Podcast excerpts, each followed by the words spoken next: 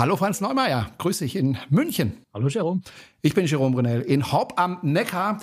Franz, äh, ich weiß nicht, wie es dir geht. Äh, abends ist es jetzt sehr, sehr früh dunkel und eigentlich ist es nicht so meine Zeit, aber ich merke jetzt, auch je älter ich werde, äh, dass ich es auch genieße, dass es früh dunkel ist, weil dann etwas mehr in den Mittelpunkt meines persönlichen Lebens rückt, was sonst vielleicht nicht so im Mittelpunkt steht, nämlich das Essen. Ich finde, ähm, im Winter zu essen ist irgendwie gemütlicher, vielleicht noch, wenn man in ein Restaurant geht, mit einem Feuer äh, irgendwo im Raum.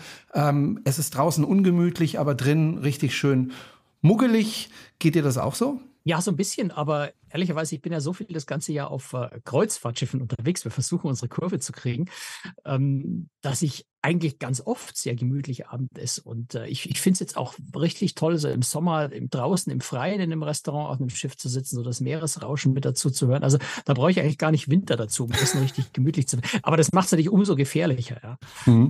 Ich spreche so, das Essen. Linie angeht. Ich spreche das Essen auch deswegen an, weil wir heute einen Studiogast haben. Wir hatten schon lange keinen Studiogast mehr, aber heute haben wir einen, den du auch persönlich kennst. Deswegen sind wir auch per Du mit ihm. Vielleicht sagst du was zu unserem Studiogast, bevor wir ihn reinholen. Ja, äh, Michael Stendebach äh, wird dem einen oder anderen vielleicht was sagen. Wir haben auch bei großtricks.de, glaube ich, schon mal ein Interview mit ihm gehabt.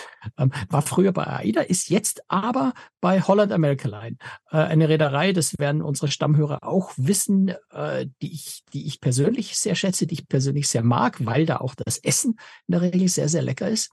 Und ja, Michael Stendebach ist da Vice President Food and Beverage und Guest Services, wenn ich es mir richtig äh, notiert habe äh, seit Februar 2022. Und äh, mit ihm wollen wir uns halt heute wirklich mal ganz tief über dieses Thema Essen und Trinken an Bord unterhalten. Denn das ist ein wahnsinnig komplexes und spannendes Thema, wie ich finde. Gut, dass ich vorher gegessen habe, habe ich keinen Hunger. Das ist immer gut, wenn man über das Essen spricht.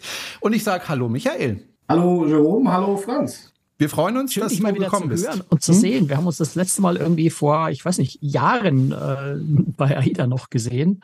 Ähm, wird höchste Zeit.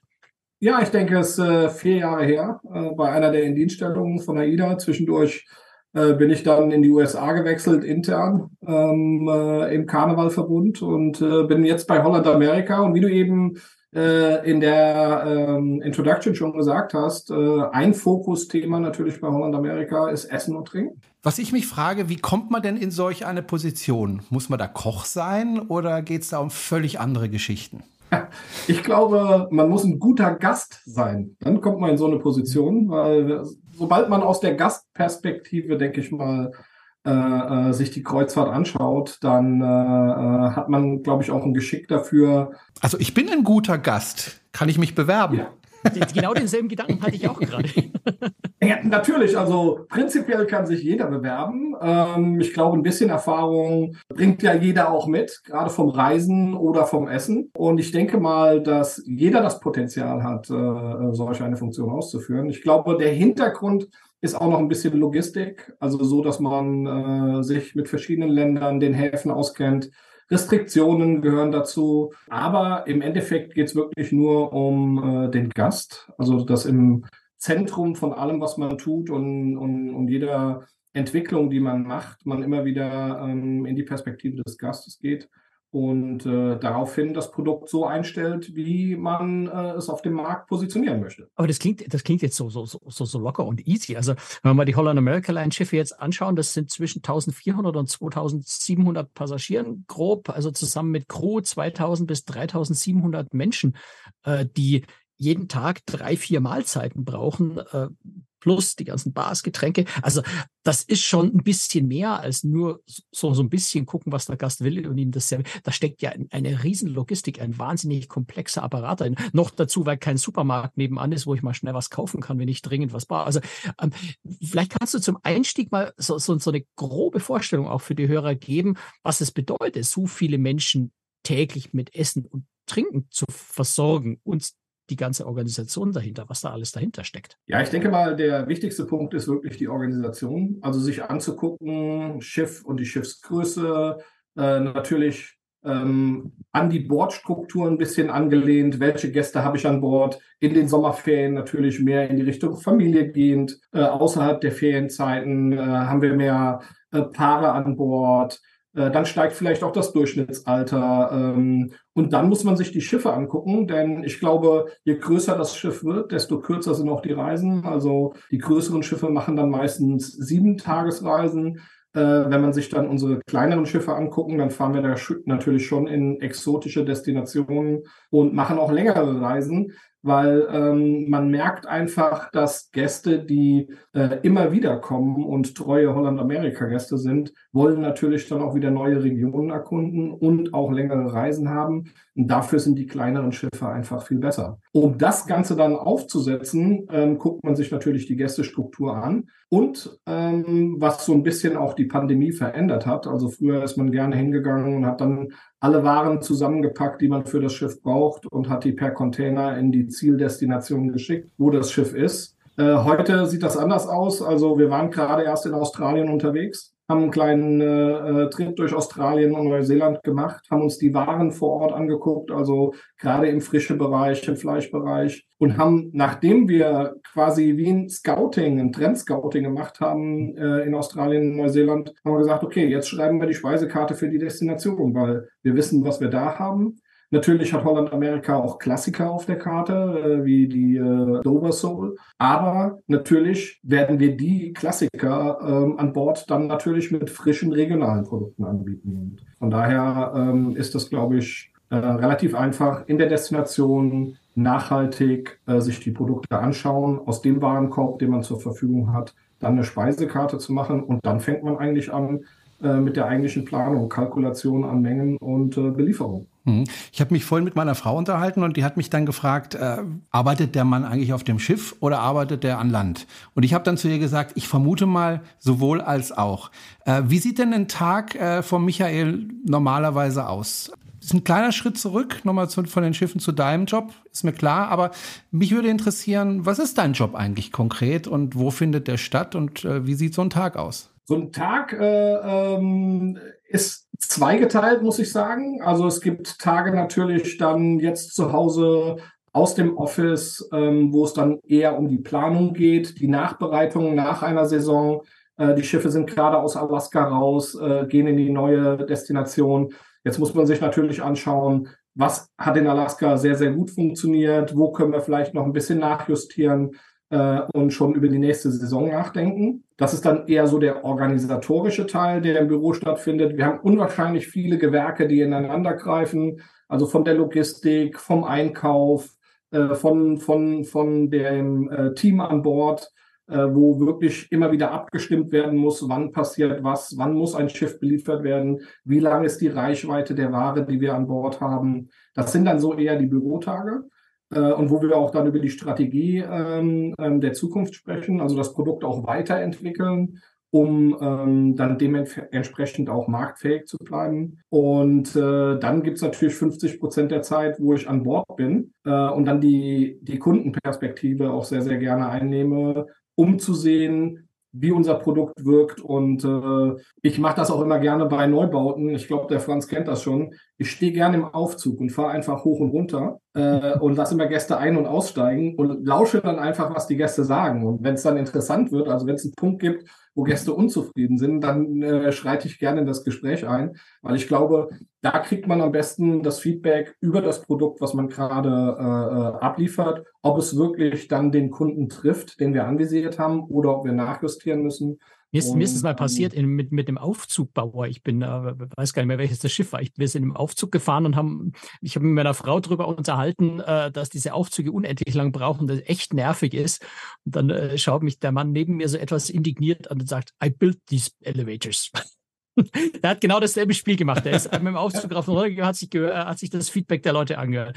Der war natürlich nicht ganz so glücklich über mein, Äußerungen. Nein, aber finde ich, finde ich total wichtig. Und äh, ich glaube, man muss immer wieder äh, die Temperatur messen. Ne? Also, dass man, dass man eigene Präferenzen hat, äh, ist ganz klar und manchmal äh, überwiegen auch die eigenen Präferenzen und äh, man übersieht das, was Gäste wirklich wünschen oder dass wir auch eine, ähm, eine Kundenstruktur an Bord haben, die breit gefächert ist, also wirklich von Familien mit kleineren Kindern, aber es kommen auch Familien, wo die, wo die Kinder schon 20, 30 Jahre alt sind an Bord. Äh, die haben natürlich ganz andere Bedürfnisse. Und äh, dann im Umkehrschluss, wenn ich mir äh, dann die Zeiten angucke, weil der größte Faktor, um den Guestflow an Bord zu dirigieren, ist immer noch Entertainment und Öffnungszeiten von Restaurants. Ähm, dann muss man sich wirklich für jede Reise dezidiert äh, die Gästestruktur angucken. Was habe ich an Bord und wie stelle ich das Produkt auf die Reise ein? Jetzt habt ihr bei Holland America Line mit Rudi Sodamin euren was ist, Culinary Master Chef, irgend so ähnliches, glaube ich, sein Titel. Also der Großingenieur der Küche eigentlich bei Holland America Line. Ähm, wie, wie teilt ihr euch eure Arbeit auf? Ist er mehr der Kreative und du bist eher der Organisierende oder wie muss man sich das vorstellen? Ja, Rudi ist einer von äh, unseren äh, Culinary Ambassadors, die wir haben. Ähm, wir haben ja gerade neu angefangen mit dem äh, äh Fresh Fish Program. Also wir, müssen wir gleich noch drüber machen reden, weltweit, ja, wir machen weltweit äh, sourcen wir lokal frischen Fisch. Das heißt, wir gehen in äh, 60 verschiedene Häfen, haben 80 verschiedene äh, Sorten an Fisch, die wir lokal frisch zukaufen und die innerhalb von 48 Stunden aus dem Hafen auf dem Teller unserer Gäste äh, landen. Und das haben wir in Alaska angefangen und äh, hatten da Morimoto, einen äh, der Top-Chefe, äh, Chefköche aus den USA mit dabei und haben da eine Zertifizierung mit dem Alaska Seafood Marketing gemacht. Und derzeit arbeiten wir mit MSC, also wir haben in äh, zehn Tagen die Zertifizierung. Also nicht MSC. mit der Reederei MSC, sondern mit der Fischzertifizierung. Nein, äh, Marine ne? Stewardship Council. So, also die, die wirklich auf die Nachhaltigkeit von, äh, von, von, von Fisch achten, äh, damit wir dieses Programm auch global äh, spielen können. Denn ich glaube, Kreuzfahrtreedereien versuchen immer weiter äh, in die Richtung der Nachhaltigkeit zu gehen, was total super ist. Ich finde, alle Reedereien äh, sind da extrem engagiert, äh, wirklich Antriebstechnik, aber auch Plastik zu reduzieren an Bord. Und ich glaube, der nächste Schritt muss auch sein, dass die Versorgung der Schiffe zum größten Teil nur noch lokal stattfindet. Also A, um natürlich lokal äh, äh die Communities zu unterstützen durch den Zukauf, den man dort tätigt. Und ich glaube, dass, äh, dass die Nachhaltigkeit beim lokalen Einkauf natürlich viel, viel größer ist wie in einer Containerbelieferung für ein Schiff. Von daher, das ist für mich eine der größten Prioritäten. Ich stelle mir das jetzt bei diesem, gerade bei diesem Fresh Fish Programm per se schon wahnsinnig komplex und schwierig vor. Also man, man ist ja oft auch in Regionen, die einfach so überfischt sind, dass es schwierig ist, dort überhaupt Fisch in großen Mengen. Ihr serviert es ja, glaube ich, auch im Hauptrestaurant. Also es ist ja nicht nur eine kleine Menge für ein Spezialitätenrestaurant, 30 Fische am Tag, sondern ihr braucht hunderte davon äh, pro Tag. Und äh, also und dann kommt noch dazu, dass Holland America Line ja nicht unbedingt die Standardrouten Barcelona, Neapel, Mallorca fährt, sondern ihr fahrt ja auch recht ausgefallene Routen und sehr abwechslungsreiche mit vielen Schiffen. Also ich stelle mir das unglaublich komplex vor, das zu organisieren, dass man wirklich überall diesen Fisch und dann auch noch in nachhaltiger, hoher Qualität bekommt. Wie macht man das? Also du hast das Scouting vorhin schon so ein bisschen angesprochen. Das, ich stelle mir das unglaublich aufwendig vor. Bevor wir angefangen haben, haben wir wirklich alle Destinationen bereist und äh, haben uns natürlich alle ähm, Partner angeguckt, mit denen wir in den verschiedenen Regionen der Welt zusammenarbeiten wollen haben das aus mehreren Perspektiven beleuchtet. Der Einkauf war natürlich dabei, äh, Nachhaltigkeit war dabei, natürlich der Küchenchef war dabei, der sich verantwortlich zeichnet im Endeffekt für das Schiff und die Qualität, was er abliefert. Und haben uns die Betriebe angeguckt und haben ein riesen Netzwerk aufgebaut in allen Destinationen, in denen wir vertreten sind und haben dort unsere Partner gefunden und haben äh, das Witzige ist, also der, der Seiteneffekt für mich war da wieder mit Partnern in Kontakt zu kommen und darüber zu reden. Also warum ist der Fisch, sagen wir mal, der Red Snapper, eigentlich in Mexiko einer der Hauptfische? Mhm. Und äh, äh, die Fischer haben da alle ihre Geschichte zu, zu erzählen. Und ich glaube, auch da äh, können wir dazulernen, weil die haben auch Rezepturen, die sie uns übergeben haben für den Fisch, was sie als als, als die beste Rezeptur zum Beispiel für einen Red Snapper finden, äh, die wir mit aufnehmen können. Und dann dadurch bringt man natürlich auch die Destination wieder mehr mit an Bord. Also man kann nicht nur Shore Excursion erleben in der Region, sondern man kann auch das Essen erleben, was traditionell angeboten wird. Und ich glaube, das ist das Wichtige, gerade was die Speisekarte, und du hast es eben gesagt, äh, wir servieren das auch im Hauptrestaurant, was die Speisekarte angeht. Man muss so eine duale Strategie fahren, also dass man natürlich die Klassiker mit auf der Karte hat, äh, die jeder Gast, Gast erwartet. Aber auf der anderen Seite ist, glaube ich, extrem wichtig, dass man immer wieder da auch den Einfluss aus der Destination im Geschmack mit auf den Teller bringt und auch in der Präsentation. Und auf langen Reisen bringen wir sogar äh, alles aus der Kombüse, also aus dem Crew-Restaurant quasi, mit in das Hauptrestaurant und bieten jeden Tag einen Gang aus, äh, äh, aus der Messe an, wo die Crew ist um natürlich auch ein bisschen Vielfalt äh, äh mit an den Tag zu legen. Und die ich kann Gäste mich an das Indonesische erinnern, das ist einfach ja, genau. traumhaft, das mal zu probieren. Genau. Insgesamt ist es ja ohnehin unglaublich schwierig, glaube ich, immer äh, genug Essen an Bord zu haben. Das Essen muss ja nicht nur da sein, es muss auch frisch sein. Die Crew wechselt ja auch regelmäßig. Ja, es ist ja nicht so, dass ich ein Restaurant habe und da arbeiten immer die gleichen, die sich dann kennen irgendwann und dann schön sich abstimmen können und wissen, ohnehin zu gucken, was der andere macht. All das gibt's ja an Bord nicht. Was ist denn so das Schwierigste aus Ihrer Sicht? Oder aus deiner Sicht, Entschuldigung. So, ähm, ich glaube, die Kombination von allem. Also A geht es natürlich, dass, dass, dass wir immer wieder trainierte äh, Küchenmitarbeiter und Chefs haben an Bord. So, das fängt also vor der Reise an. Wir haben ähm, in verschiedenen Regionen der Welt natürlich Trainingszentren, um unsere Mitarbeiter weiterzubilden und damit sie auch immer wieder die aktuellen Rezepturen haben, weil die ändern sich ja von äh, Zielgebiet zu Zielgebiet. Aber auf der anderen Seite ist es natürlich auch, dass man in der Planung reinguckt und den Wechsel sehr harmonisch macht. Also, dass nicht 40 Leute auf einmal das Schiff verlassen und 40 neue dazukommen, sondern das muss wirklich wie in einem Biotop sein, dass man das kaum spürt und dann wirklich immer die Wechsel runterschraubt und dann fünf bis sechs Leute maximal wechselt. Das ist extrem wichtig. Und das Zweite ist, dass man natürlich auch die Möglichkeiten und die Tools zur Verfügung stellt, die Qualität abzuliefern.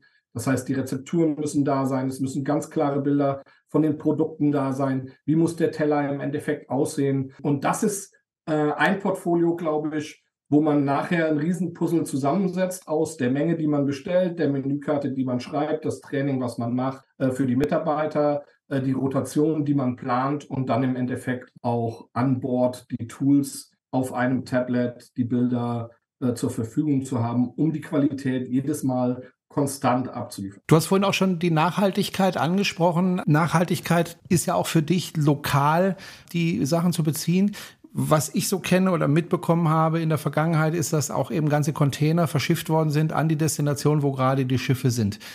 Inwiefern spielt das bei euch noch eine Rolle und äh, fahrt ihr das runter, wenn es überhaupt noch besteht oder wie ist da auch die Zukunft bei euch? Ja, wir fahren das komplett runter. Ähm, hat natürlich verschiedene Gründe. Der Hauptgrund ist natürlich die Nachhaltigkeit. Äh, das zweite ist, dass äh, im Augenblick ähm, die Containerlaufzeiten einfach viel, viel zu lange sind. Also es gibt Staus in Ports äh, dann kommt der Container nicht und dann bist du, dann bist du dann wirklich auf dich alleine gestellt. Von daher, der Nachhaltigkeitsaspekt hat uns eigentlich dazu gebracht, in die Destination reinzugucken und hat uns gezeigt, dass das Operieren mit lokaler Ware einfacher ist, wie diese Containerlogistik, wo du drei Monate im Voraus planen musst, wie viele Gäste du an Bord hast, was der Gästemix ist an Bord, welche Nationalitäten an Bord sind und und und. Und somit kreierst du auch mehr Flexibilität an Bord, weil das sagst du zwei Wochen vorher, was du brauchst. Bei so einem, wirklich, bei einem großen Schiff, dreieinhalbtausend äh, Menschen an Bord, macht ihr eine Planung, die nur zwei Wochen vorausgehen kann? Das wir, wir, wir schließen natürlich am Anfang der Saison mit, mit, mit den Hauptpartnern, also gerade bei,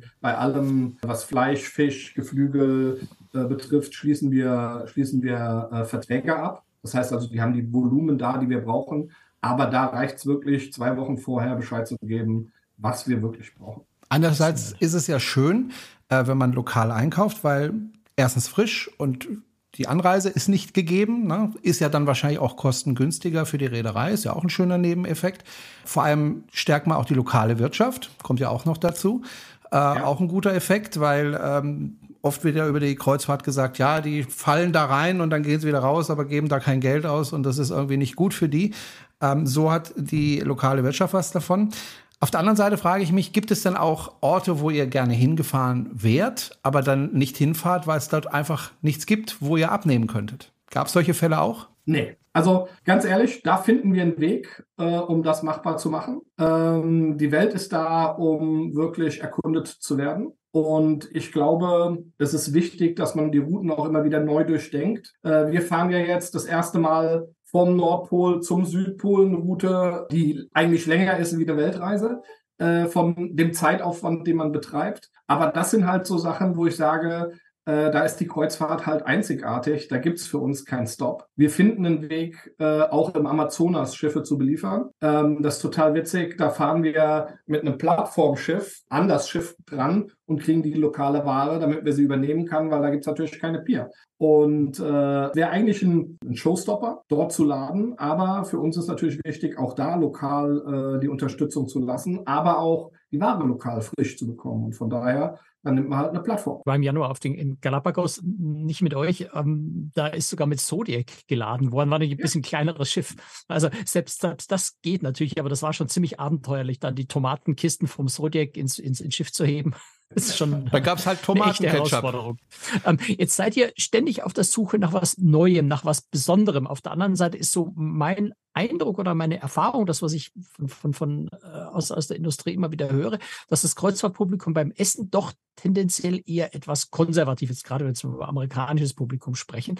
Ähm, aber auch der Deutsche hat so seine eingefahrenen äh, Dinge. Ne? Also da, da ist gerne jeder so ein bisschen äh, zu Hause, wenig experimentierfreudig. Ähm, wie kriegt man dann das zusammen? Wenn du jetzt auch sagst, ein tolles Rezept, Red Snapper, um bei dem Beispiel zu bleiben, aus Mexiko, das ist natürlich jetzt ein Gericht, das ich so nicht kenne. Wie kreativ kann man denn bei Menüs, bei Speisekarten sein oder wie kann man das unter einen Hut bringen, dass einerseits doch so, so gewisser Konservativismus da ist äh, bei den, oder, oder wie kann ich sagen, Bequemlichkeit, äh, zu Hause fühlen wollen vielleicht und andererseits möchte man dem, dem, dem Kunden, dem, dem Passagier was Neues bieten, sich auch von der Konkurrenz irgendwo abheben. Wie kriegt man denn das unter einen Hut? Ich glaube, da ist wirklich wichtig, bei dem Grundprodukt zu bleiben und zu sagen, und äh, reden wir mal über Alaska. Da ist es der Lachs. Und ich hätte jetzt so aus dem Kopf 100 Rezepte für den Lachs. Der Lachs tritt immer wieder anders in Erscheinung, aber es wird der wilde Alaska-Lachs bleiben. Und das ist extrem wichtig. Mhm. So, Gäste kommen an Bord und, und, und, und das die duale Strategie, die ich gesagt habe, die natürlich auf ihre Favoriten äh, achten, dass die auf der Speisekarte vertreten sind. Aber man muss natürlich auch aus der Palette dann Produkte nehmen wie den Lachs und dann lokal interpretieren. Also wirklich eine lokale Struktur in der Speisekarte. Und das Witzige ist, was wir jetzt in den letzten Monaten so gemerkt haben mit dem äh, Fresh Fish Program, ist, dass Gäste wirklich dann darauf zurückgreifen. Also wir haben die Gerichte gerade, die frisch aus dem aus der Destination kommen und im Hafen geladen werden, haben wir natürlich auf der Speisekarte markiert äh, Port to Plate. Und das sind die Gerichte, die wirklich den höchsten Umschlag bei uns in den Restaurants haben, weil Gäste einfach das Lokale erleben wollen. Mittags ganz schnell im Lido ist komplett anders. Da geht der Gast eher der Gewohnheit nach, mhm. aber abends dann entspannt bei einem Glas Wein ist der Gast auch experimentierfreudig. Und das muss also man das sich Lido ist das Buffet-Restaurant bei euch, ne? Genau. Ja. Aber auch da ähm, sind wir natürlich so, gerade in Alaska haben wir angefangen, äh, morgens auch äh, Reindeer Sausages anstatt normale hm. Würstchen äh, mit aufzunehmen. Oder wir haben natürlich einen Händler gefunden in Alaska, der äh, abgebrochenes Packeis mit einem Fischkutter einsammelt. So, hm. der nimmt das mit, das wird äh, äh, aufgearbeitet und dann liefert der äh, dir diese riesen Eisblocks und die haben wir dann bei uns an Bord und die nehmen wir dann für, für, für die Getränke und die Cocktails. Also das ist quasi wie eine Schorle, ne, wenn du diesen Eisblock äh, in das Glas mhm. machst und äh, der ganze Sauerstoff entweicht. Das ist Wahnsinn, ein wahnsinniges Erlebnis, aber das ist ein lokales Produkt. Ein natürliches Produkt, was wir von einem äh, Händler aus der Destination bekommen und dann an Bord unseren Gästen anbieten als Import to Plate. Mhm. Nochmal Thema Nachhaltigkeit. Das eine ist ja die Anschaffung der, der Lebensmittel, lokal, mit kurzen Wegen und so weiter. Das andere ist ja, ähm, möglichst wenig Essensabfälle zu produzieren. Wie ist das da bei euch? Ja, das ist ein gutes Thema, äh, weil das, also Food Waste hat ja mehrere Seiten. Eins ist natürlich das Kostenthema. Je mehr du produzierst und wegschmeißt, desto höher sind die operativen Kosten, das ist ganz klar, aber auch der nachhaltige Aspekt in dem. Und ich bin vor 25 Jahren selbst zur See gefahren und war ein Kellner an Bord eines äh, äh, Kreuzfahrtschiffes äh, von Hapag-Lloyd. Und da waren alle Vorspeisen schon fertig auf Tellern angerichtet. Du musstest quasi nur noch das Salatdressing äh, äh nappieren. Aber dann ist der Salat oder die Vorspeise nicht so gut gegangen und dann hast du auch 60, 70 Portionen weggeschmissen, die auf dem Teller waren. So, das hat man natürlich heute gelernt. Was man heute macht, ist, du machst 70 Prozent von dem äh, was eigentlich gebraucht wird. Und da gibt es Daten und Analysen aus Systemen, wo du genau weißt, an welchem Tag du wie viel Weißbrot brauchst, äh, zum Beispiel.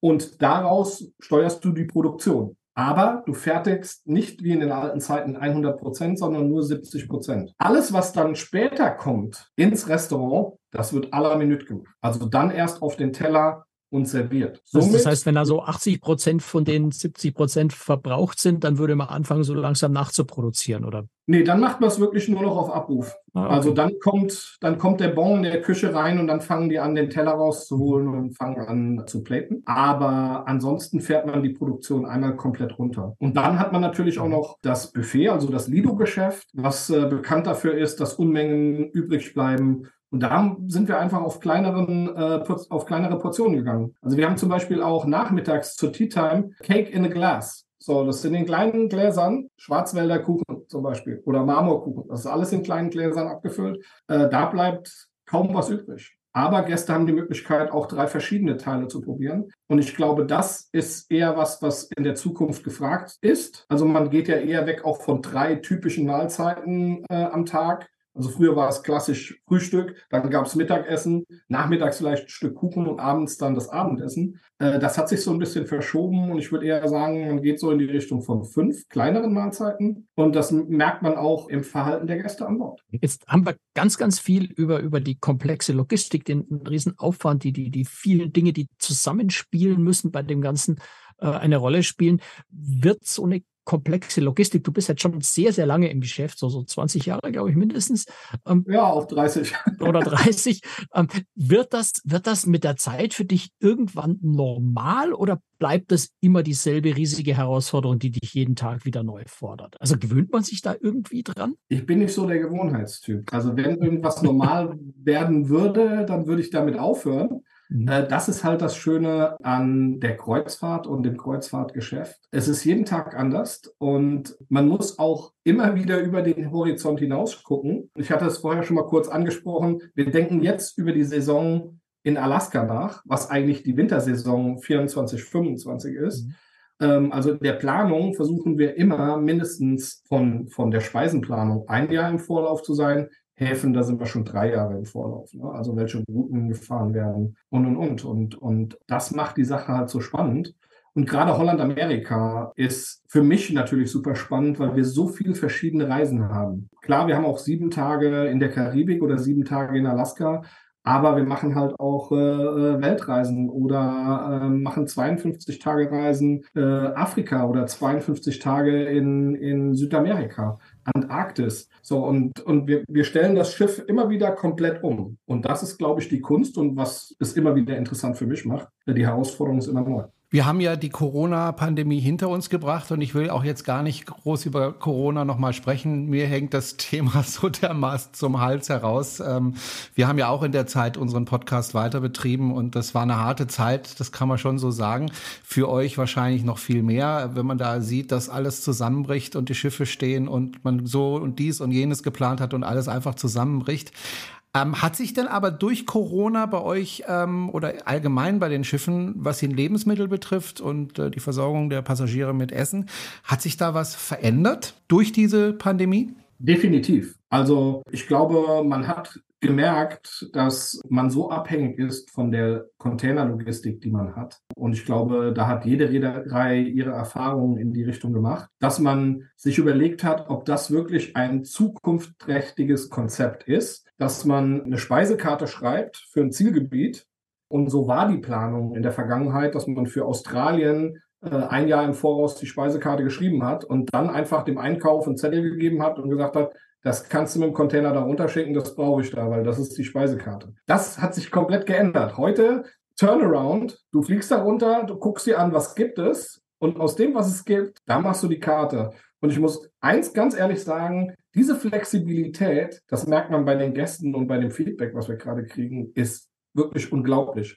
Weil man kann viel schneller auch auf Sachen reagieren, wo man merkt, okay, da war unser Gedanke für die Gäste nicht ganz so gut. Äh, lass uns das rausnehmen und durch ein anderes Gericht ersetzen. Das kann ich heute innerhalb von einer Reise machen. Da habe ich früher drei Monate für gebraucht. Also hätte ich vor allem so, so nie für möglich gehalten eigentlich. Ne? Also das, was, was ich früher immer gehört habe, ist, wir müssen sehr langfristig planen, eben weil Containerlaufzeiten, weil große Mengen, äh, die man frühzeitig einkaufen muss und sowas.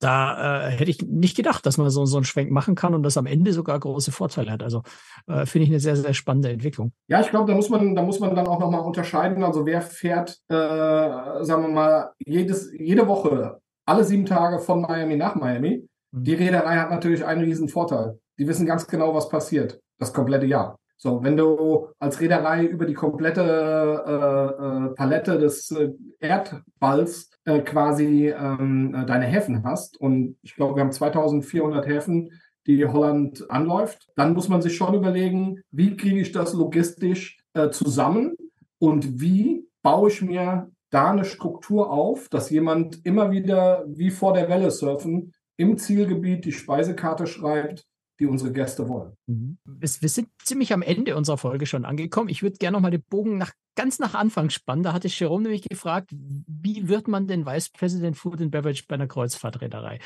Ähm, da hast du gesagt, man muss ein guter Gast sein, aber du hast uns, äh, hast dich geschickt drum gedrückt, uns zu sagen, wie du, welchen Weg du eigentlich gegangen bist. Magst du da noch ein paar Sätze dazu sagen? Kann ich gerne machen. Also ich komme aus der Hotellerie, äh, gelernter Hotelfachmann äh, mhm. zu der Zeit. Und nachdem ich die Lehre abgeschlossen hatte in einem kleinen, beschaulichen 12.000 Seelen äh, Ort, hat mich die große Welt gerufen. Da habe ich mich bei Hapag-Lloyd beworben und ähm, dann hat es, glaube ich, zwei Monate gedauert und dann bin ich in Singapur aufgestiegen, das erste Mal auf die MS Europa und habe zwei Weltreisen mit dem Schiff gemacht. Seitdem hat mich die Kreuzfahrt gepackt. Ich habe dann zwischendurch geheiratet, Familie, äh, Kinder bekommen und äh, bin dann eher landseitig unterwegs gewesen und habe dann für verschiedene Hotelketten äh, im Ausland gearbeitet, habe dann so ein bisschen äh, den Mittleren Osten gemacht mit Saudi-Arabien, Kuwait, Dubai äh, und Ägypten und bin 2010 äh, zurück nach Deutschland gekommen und äh, da war gerade eine Stelle bei AIDA frei und äh, somit bin ich bei AIDA 2010 eingestiegen